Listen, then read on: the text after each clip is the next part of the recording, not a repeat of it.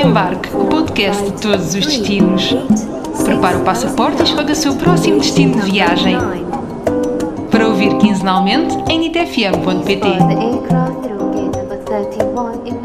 Olá a todos, o cartão de embarque está de volta para te levar a desbravar os caminhos deste mundo e o regresso não faz a coisa por menos. Hoje partimos para a Macedónia. Oficialmente falamos da República da Macedónia do Norte, que se encontra na Península Balcânica e que integrava a antiga Jugoslávia. Hoje no cartão de embarque contamos com a única guia da Macedónia que fala português. Ela é a Naumka Kuzeska e não vem sozinha. A Naumka e a Lida falam-nos sobre cidades como Ohrid e Kratovo, num episódio que até vai ter poesia. Por cá, os caminhos levaram-nos até ao Porto, onde temos encontro marcado com o nosso viajante português.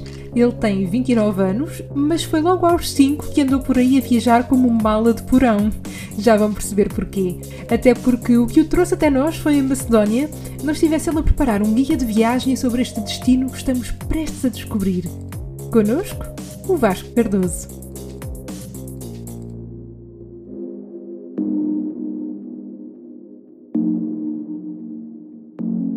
Pedia livros de viagens aos meus pais desde pequeno. Havia uma coisa muito interessante na escola que, pronto, geografia que nós aprendíamos, e a professora dizia: o Vasco não sabe mais nada além de países. E, na altura tínhamos um teste de países e capitais, eu lembro-me disto. Eu sabia todos de trás para a frente. E ela, impressionante, olha, o que é que você fez ao seu filho que o seu filho não precisa de estudar para, para isto? E, e, a minha mãe só dizia: olha, ele, tem, ele pediu-me um Atlas. E pronto, tinha o meu Atlas e eu via pelo meu Atlas. E até brincavam comigo na escola, uh, uh, amigos meus que ainda hoje se lembram quando falamos: olha, o Vasco antes de ir dormir pede à mãe um copo de leite e, um, e, o, e Atlas. Comecei desde cedo a viajar, uh, mas nem sempre foi o meu foco. Ou durante o tempo, mais ou menos da, da adolescência, o meu foco era estudar, era ter uma carreira bem sucedida, mas em 2000, principalmente em 2015, mais ou menos, sim, comecei a entender que as coisas não eram só a vida profissional e, um, e havia algo que eu tinha deixado para trás, que gostava imenso de fazer, que era as viagens. A partir desse momento comecei a conciliar o, o meu curso que eu estava a fazer, que é enfermagem, sou enfermeiro no Centro Hospitalar de São João, no Porto, mais concretamente em cuidados paliativos, e então, já que eu gostava tanto de falar com pessoas e como eu gostava de viajar, então, que não aliar as duas coisas e viajar, conhecer novas culturas, conhecer novas pessoas e ao mesmo tempo também um crescimento não profissional, mas neste caso já mais pessoal. Não pensem que este crescimento pessoal não deixa de ter histórias caricatas. Ora, ouçam a viagem do pequeno Vasco até Marrocos. As viagens, para mim, tornaram-se muito mais caricatas a partir do momento que eu fui aos 5 anos numa viagem com os meus pais para Marrocos e fui como mala de porão, literalmente. A minha mãe esqueceu-se de fazer o meu passaporte. Para tudo neste momento para percebermos o que é que isto significa. Vasco Cardoso foi como mala de porão para Marrocos aos 5 anos. Foi mesmo, olha, eu, eu, isto costumo entender, não é? Eu era miúdo, 5 anos, não sabia aquilo que estava a acontecer mas uh, realmente a minha mãe basicamente esqueceu-se do passaporte em casa e só chegamos ao aeroporto de Lisboa, porque o voo era um voo fretado para, para a empresa que a minha mãe trabalha, eram trabalhadores com as suas famílias respectivas, e a minha mãe chegou à, à porta de, a fazer o check-in esqueci-me do passaporte miúdo. Então, após duas horas, o voo atrasou. Isto em 98, salvo eu. E não me lembro da minha mãe caricata, como não, como não trouxe, olha, uh, por favor, ponha-me um miúdo, ele não pode ficar em Lisboa e eu não vou, não vou levantar voo. O, o aeroporto de Lisboa liga para, para Marrocos, explicam a situação e após duas horas de conversações, lá decidiram o miúdo pode ir para Marrocos. E pronto, avisaram logo os meus pais: olha, o seu filho não vai dar entrada no país, se acontecer alguma coisa, o miúdo não deu entrada, por isso é melhor agarrarem bem pela mão e não o perderem. Pronto, estás a imaginar, foi uma, uma viagem para os meus pais um bocado tensa, mas para mim correu tudo bem. De Marrocos, que nem mala de porão, para a Macedónia num autocarro que não deixa de ser nada caricato. Mas porquê a Macedónia? Porquê que esta viagem aconteceu? A Macedónia está no meio de uma grande viagem para mim, quando tive que decidir se queria ou não fazer Erasmus. Os meus colegas diziam todos, ah, vamos para a Espanha, vamos para, para a Roménia, que é um sítio muito, que muitos portugueses vão, vão de Erasmus. Só que naquele ano tinha aberto pela primeira vez vagas para, para estudantes portugueses da minha faculdade, da minha universidade, para ir para, para a Bulgária. Eu disse, eu gostava muito de ir para aquela zona. Cheguei à, à Bulgária, tomei a minha maior aventura de sempre. Para mim, eu digo to- a toda a gente, se quiserem, a Bulgária muito segura e por isso qualquer pessoa pode visitar a Bulgária. E eu sei que não estamos a falar da Bulgária, mas eu, pessoalmente, eu considero, já te disse, eh, considero a Bulgária para mim uma segunda casa. Conheci muita gente, tive que me desenrascar, acima de tudo, e foi aí que eu tive o primeiro contacto uma experiência, eh, não de viajante de lazer, mas sim de viajante eh, pelo mundo. Eu estava, eu estava na Bulgária, cansado de conhecer a Bulgária, e então decidi fazer uma, uma Balkan Trip. Já sabia escrever cirílico, porque eu estava num hospital e eu tinha que escrever tudo à mão, que é, que é o oposto cá em Portugal, nos hospitais. Já fazemos tudo a nível eh, informatizado. Uh, então tinha que escrever tudo à mão, em folhas grandes e em cirílico, não podia escrever em alfabeto latino. Então pronto, decidi fazer, uh, fazer uma Balkan Trip. Comecei por ir à Sérvia, cheguei, cheguei de Belgrado e eu disse: não, não vai acabar aqui, ainda tenho dois meses e meio pela frente, eu tenho que conhecer mais países e, e cidades que eu acho que possam me dizer algo. Uh, eu, como gosto de história, lembrei-me, vamos lá procurar sobre a história de Alexandre Grande e vamos falar aqui com os búlgaros o que é que eles acham. Primeira conclusão. O Vasco pior emenda com o quando vai falar com um búlgaro a perguntar sobre a Macedónia. Disseram a Macedónia é um país fictício, é um país é formado por búlgaros, que tem uma componente revolucionária que acham que podem ser um país independente. É normal naqueles países. Pensei eu para mim. Passaram uh, por uma guerra recentemente, apesar que a Macedónia nunca, nunca travou uma guerra de sangue, foi sempre uma guerra uh, pacífica durante a Guerra dos Balcãs e conseguiu a sua independência sem sequer uh, derramar uma gota de sangue. Mas eu disse, não me convenço com vocês, e então decidi ir a, para a Macedónia. Marquei os autocarros, autocarros uh, que eu achava que diziam que tinha Wi-Fi, tinha, tinha máquina de chocolate, estás a ver? Assim, quando chego lá, é uma carrinha de 1992, mais velha do que eu, ainda me recordo. Os pneus parecia que estavam carecas. Os bilhetes, foi tudo muito à base de língua gestual que eu consegui uh, pedir os bilhetes não é, no, no balcão da central de autocarros de Sófia e cheguei ao autocarro, era um, era um cubículo, literalmente dito. O condutor ia-me bastante acelerado, dizia que tínhamos que cumprir prazos, tínhamos que chegar às 5 da manhã, o autocarro saiu à meia-noite de Sófia. Conclusão, fomos parados, mandados parar pela polícia uh, antes da fronteira com a Macedónia. O, ouço de repente a baterem uma coisa pesada na mala de trás, o polícia mandou o condutor sair e quando olho para trás só vejo o polícia a agarrar na cabeça do condutor e a bater contra o autocarro. E eu disse: Pronto, isto está a correr muito bem. Parece tirado de um filme, não é? E quando tudo corre bem, são mesmo estas as memórias que levamos das viagens. E esta tinha como destino Escópia, que estava no centro de um projeto que pretendia tornar a capital numa cidade mais clássica. A Macedónia. Eu tinha aquele impacto que seria uma coisa grande, magistral, um, uma explosão de cultura, de, de história vi uma Macedónia completamente virada do avesso. A Macedónia, nesta altura, o governo que tinha entrado em 2009 2010 decidiu fazer uma loucura. Não sei se já ouviste falar, que é o SCOPS 2014, ou melhor, SCOP em 2014 para nós portugueses, que é um projeto de, revitalização da, da Macedónia e da, da, sua cultura, e uh, basicamente é um projeto nacionalista e que seria um investimento de 53 milhões e passou para cerca de 600 milhões que, de investimento em melhoria da, das infraestruturas da cidade, mas principalmente estátuas, museus. Eu digo eu cheguei lá e eu, quando olhei para o, para o Museu Arqueológico a primeira vez, eu disse que é isto.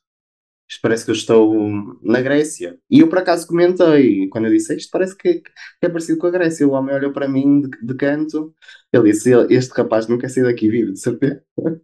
eu acho que é um país que, lá está, estava naquela altura, estava a sofrer bastante, porque eram investimentos em coisas que se calhar não eram mais importantes, mas a qualidade de vida das pessoas é muito importante.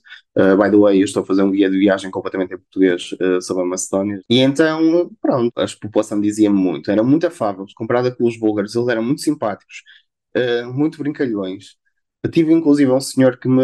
Eu disse: Olha, eu gostava de ir a esta montanha, que é o Vodno, como é que eu faço? E o senhor, cinco minutos. Eu espero por ele, o homem sai disparado da minha beira, pega no carro, foi buscar o carro. Eu disse: onde é que eu vou me meter?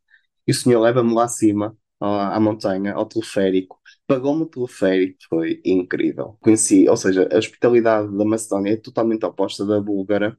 Uma visão da vida e da, da hospitalidade totalmente diferente.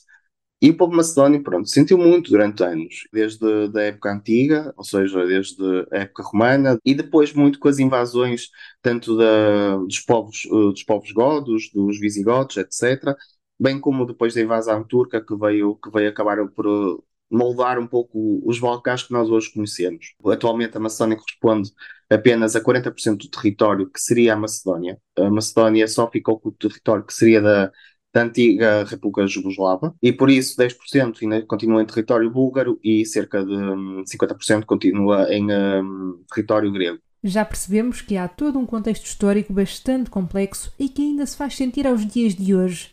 Mas no que toca a viajar pelo país, onde é que devemos ir? Eu voltei só desta vez, só fui a, só fui a Skopje, e é dos sítios que eu, que eu digo, acho que as pessoas devem conhecer.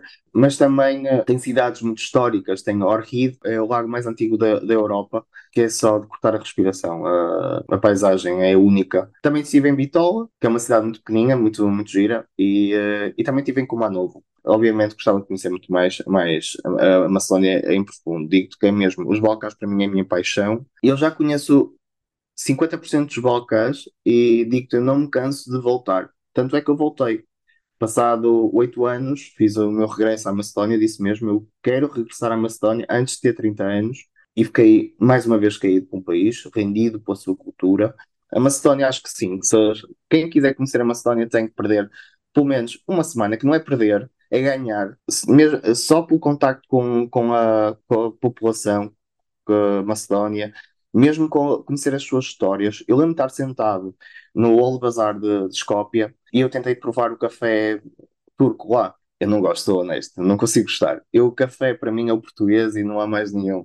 E eu via, via os senhores a, a, beber, a beber o seu café turco ou a, a beber o seu chazinho e a jogar dominó e via ali um ambiente muito, como é que te vou dizer? Anos 60, se calhar em Portugal, que era que as pessoas juntavam-se nos cafés a, a, falar, principalmente, e não eram só pessoas antigas a fazer isto, sabes? Eram pessoas mais ou menos da minha faixa etária com os seus filhos, os filhos a brincar na rua com uma bola de futebol e eles a. Isto não põe na capital. E é super interessante porque em variedíssimas conversas e até já aqui em vários episódios do Cartão de Embarque, quando falamos nestas viagens a países dos Balcãs, é um traço muito comum, isto que o Vasco agora falava, que parece uma viagem no tempo, que nos remete aos dias de hoje para um imaginário que para muitos de nós está no passado, mas que ainda é uma realidade em vários países europeus. Daqui a pouco o Vasco vai falar-nos mais sobre a Escópia, para já, a Naumka fala-nos de Ohrid, uma cidade que é património mundial da Unesco, juntamente com um lago que é dos mais antigos do mundo.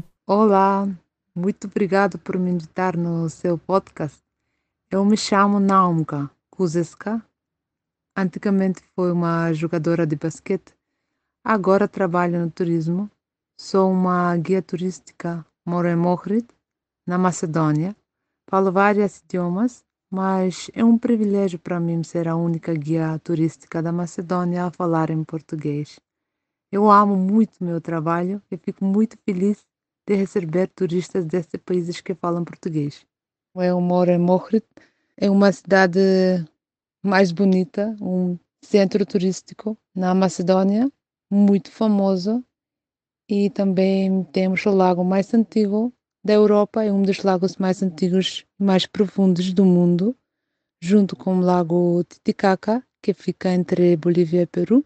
Depois temos o lago Baikal, que fica na Rússia, e o lago Taiganika, que fica na África. Aqui também temos 365 igrejas, uma por cada dia do ano, e também aqui foi inventado o alfabeto cirílico moderno por São Clemente, o nosso patrão, protetor, salvador da cidade. E tem muitas, muitas coisas para ver. E como se Ohrid só por si não nos deixasse fascinados, perguntei a Naumka qual o sítio de que mais gosta, aquele sítio para onde foge sempre que pode. E ela falou-me sobre o mosteiro bizantino de Naun, que fica nas margens do lago Ohrid e já bem perto da fronteira com a Albânia. Gosto muito da Macedônia, mas mais forte do que eu é sempre o monastério que fica a 30 quilômetros da cidade. Chama-se São Não. É um lugar fantástico. Tem uma natureza muito bonita. Também perto do monastério fica uma aldeia que se chama Ljubanista. Quando se traduz o nome, significa uma aldeia de amor. o lago parece um mar. É bonito, muito bonito. Então, quando eu gosto de fugir, sempre fico desta parte. Isso mesmo, todos sejam bem-vindos na Macedônia. Tem muitas coisas para dizer. Vamos chamar a minha colega também, Lide, que ela vai explicar sobre a sua cidade natal. Hola, Rita. Soy una persona uh, que trabaja como guía y quiere mucho representar las bellezas de, de, Macedonia y también de los Balcanes y especialmente de mi ciudad que es uh, Kratovo.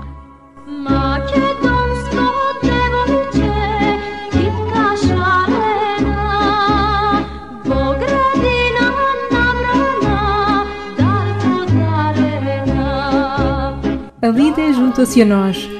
Depois de ter sido professora de inglês, passou a dedicar-se ao turismo e já é guia há 11 anos. Durante este tempo já conheceu muitos turistas e muitos turistas portugueses e brasileiros.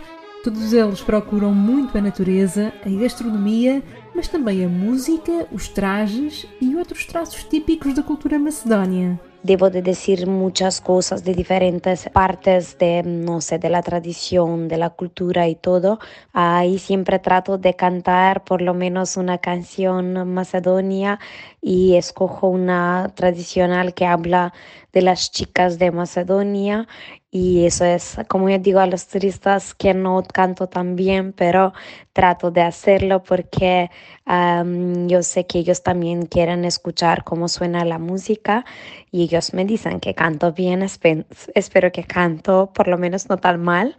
También algunas veces leo poesía, quiero leerles un poquito de esa poema que mencioné de Konstantin Miladinov porque en ese periodo cuando él vivía fue popular ir a estudiar en Rusia.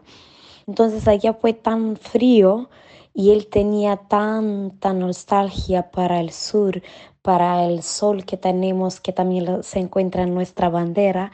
Entonces, por eso escribió esa poema tan linda. Les leo un poquito en macedonio. Уралски крилја, как да си митнех, и в наши страни да си прелетне. На наши места ја да си идам, да видам Охрид, струга да видам, да видам дали сонцето и тамо мрачно гревјат како и вамо. Sí, eso es una de las más bonitas poemas uh, que tenemos. Estou certa de que muitos de nós se identificam com este amor pelo Sol do Sul. Este sol que tão bem conhecemos também aqui em Portugal. Depois de nos ter brindado com poesia de Miladinov, a Lida ainda nos falou de Kratovo, que fica nas encostas do Monte Ossogovo. Kratovo é uma cidade pequena, pero muy bonita. Se encuentra cerca de Skopje, capital de Macedonia, solamente 94 kilómetros. Es una de las ciudades más antiguas de los Balcanes y uh, es conocido como la ciudad de los, uh, de los torres uh, medievales y de los puentes medievales también y de los pasillos o túneles que, son, que van bajo tierra. También es conocido como una ciudad museo en aire libre porque en un lugar así pequeño tiene muchísimos uh, monumentos y muchísimas cosas que se pueden ver. Para los torres medievales, uh, en el pasado fueron 13, ahora tiene 6, 3 son restauradas y uh, datan del siglo XIV, la más antigua de 1365 las cosas que son típicas para comer en Kratovo es la pastramaica, que es una especialidad, yo antes decía como una, como una pita que tiene carne de cerdo, pero algunos me mencionaron que se parece un poquito como pizza, la forma no es la misma, pero uh, se pone también carne de cerdo ahumado que tiene un gusto, es muy sabroso. Entonces, uh, ese turismo de gastronomía es muy popular, no solamente para las personas que vienen de otros países, también hay de Macedonia que vienen solamente para comer esa pastramaica. Uh, también tenemos uh, un puente muy famoso, el puente de Rada, y tenemos uh, una localidad interesante fuera de la ciudad que se llama Las Muñecas de Piedra, porque allá tenemos casi 150 muñecas de piedra que formó la naturaleza. Es un monumento de la naturaleza que es muy interesante y místico. Y también fuera de la ciudad se encuentra un sitio romano, Tranúpara, y allá tiene una iglesia rotonda que data muy temprano, cristiana, entonces la rotonda es uh, uh, muy única porque de esos periodos no se quedaron mucho en el mundo. Y cerca de esa localidad también tenemos un observatorio, un observatorio y santuario también, donde la gente observaba las estrellas, la luna, el sol y también daban sacrificios uh, y pedían a los dioses en ese tiempo. Entonces, Kratovo, como ven, uh, como pueden escuchar, tiene naturaleza, tiene también monumentos, también tiene comida comida uh, riquíssima, iglesias para cada gosto. Da natureza ao património histórico e cultural, Kratovo encheu as medidas do cartão de embarque. Mas neste nosso roteiro ainda regressamos a Escópia com o Vasco, que nos fala de uma capital relativamente pequena, mas com muito para explorar. Então, eu voltei a Escópia, por, como eu te disse, eu vi uma, uma capital completamente virado uh, de pantanos, uh, tudo a ser construído, a estátua, a estátua que agora é a estátua do guerreiro, Uh, antes era estátua de Alexandre o Grande, uh, não estava, ainda estava em construção. Eu ainda vi a estátua desmontada, pousada no chão, e eu disse: Não, vou ter que ver isto. Pronto, a estátua de Alexandre o Grande, para mim é a estátua de Alexandre o Grande, não é a estátua do Guerreiro, mas o museu, o museu arqueológico vale a pena. Há muitos museus, inclusive, que são gratuitos. Tem o Museu do Holocausto, para quem não sabe, a Macedónia também teve uh, cerca de 4 mil, não te quero estar a dizer um valor errado, mas acho que é cerca de 4 mil deportados para um campo de concentração na Polónia e por isso eles têm um museu do Holocausto.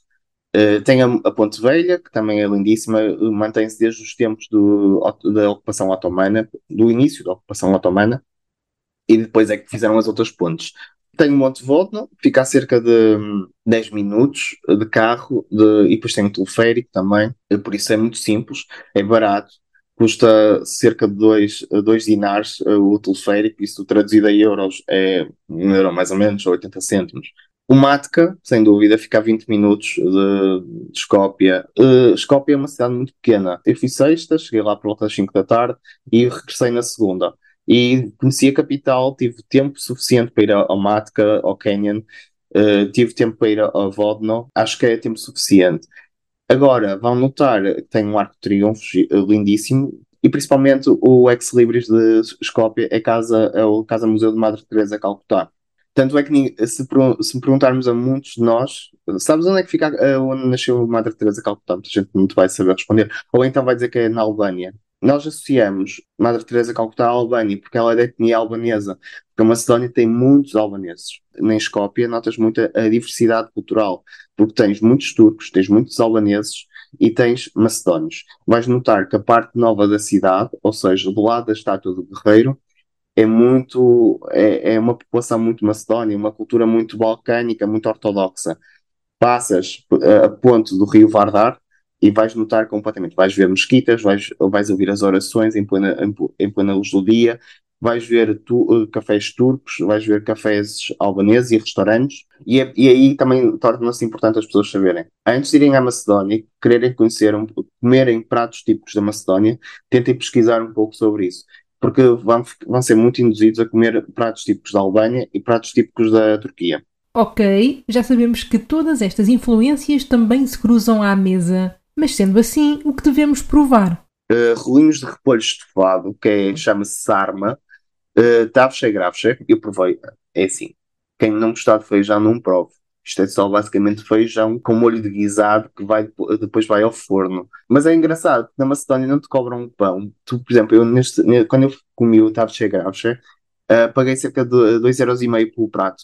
E oferecem-te pão e oferecem-te uh, especiarias, se quiseres colocar. É muito bom, eu gostei. Depois também há a pasta de pimenta, que também é bastante boa, que é, por exemplo, uma entradas. Depois também tem a torta recheada de, fil, de, de filó, que é, isto é um doce. Muito bom, muito bom, muito bom. Eu, eu comi três no último dia, por isso, para me despedir da Macedónia, comi três. E, e o Celeste Comezo, que é basicamente um ensopado de porco e com cogumelos. Também gostei, custa ao início, a saborear. Estamos a comer uma comida ensopado. E posso dizer, é super barato comer na Macedónia, principalmente na capital. Eu, em média, gastei não mais do que 8, 9 euros. Eu jantei a olhar para a pasta toda do, do Guerreiro, do Alexandre Grande, num restaurante e bar que tinha, que tinha assim um aspecto já, já bastante mais à frente, não era tão, não era tão decadente como temos no Old Bazar. Eu paguei 8 euros uh, e posso dizer que bebi uma caneca de cerveja grande, foi um, o Celeste com meso, pão e café. Uma coisa interessante, a partir das 22 horas eles não te, não te servem café. Por acaso, houve muitos sítios que não, não oferecem café. Uma dica super importante para os portugueses que estão a pensar em ir à Macedónia. Mas há pouco o Vasco falou-nos sobre o guia que está a preparar sobre o país e que está quase, quase a sair cá para fora. Eu tinha, eu tinha vontade muito de, quando fui a conhecer o país a primeira vez, e mesmo agora quando regressei, Uh, procurar livros, procurar informação, porque às vezes as coisas não estão só, não estão só no formato digital, muita coisa está escrita em papel e, e, não, e não é transposto para o digital. Olha, eu sou tão honesto, eu tive que traduzir inclusive excertos de, de, livros na altura para perceber a história do país um pouco, porque eu gosto de conhecer a história. Eu, quando conheço um país, eu tenho que saber o que é que eu estou a viver e o que é que, que, é que estas, aquelas pessoas, como é que foi o seu passado e como é que elas estão. Então, perdi-me bastante tempo e eu acho que é isso que faz falta em Portugal, não termos tanto, tantos guias de viagem ou então não temos tanta informação sobre, sobre estes países. Ou, ou, se temos é muito rudimentar. Eu disse para mim mesmo, não, eu vou ter que criar aqui alguma coisa, não só para mim, mas também para ajudar as outras pessoas. Nunca pensei no sentido monetário, ou seja, reverter alguma coisa a meu favor, não. E por isso, pronto, foi um dos motivos pelo qual eu quis iniciar este projeto, de criar este guia de viagem sobre a Macedónia, principalmente sobre a Macedónia e sobre a capital. Ou seja, eu fui à Macedónia duas vezes, uh, à capital fui duas vezes e tive dois contrastes diferentes.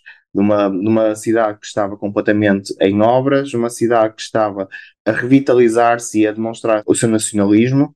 Para quem não sabe, a Macedónia já agora mais uma curiosidade, a Macedónia é uma zona de muita atividade sísmica e em 1963, salvo eu, uh, sofreu um grande terremoto e destruiu praticamente a cidade toda. 60% da, da capital foi toda destruída.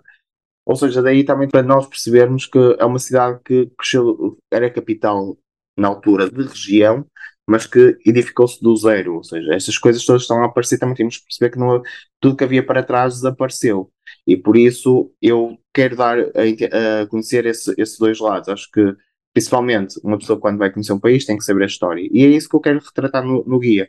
Falo sobre a história, falo sobre o país, sobre curiosidades do país, tudo muito segmentar, e depois faço um roteiro, vou pôr lá os sítios que devem visitar os mais importantes e aqueles que as pessoas quiserem uh, podem visitar ou não. E claro, vou falar um bocadinho sobre também os meios de transporte, que acho que é para quem, para quem vai para um país dos Balcãs, infelizmente, não há, a comunicação ainda é um pouco eh, dificultada pela, pelas barreiras linguísticas e por isso acho que é, que é importante fazer este, este apanhado de toda a informação. Um guia que podes levar no bolso ao lado do teu cartão de embarque muito obrigada, Vasco, a nossa mala de porão. Obrigada também a Naumka e à Lidé, que foram incansáveis ao mostrar-nos um país tão belo como a Macedónia. Quanto a nós, até ao próximo destino.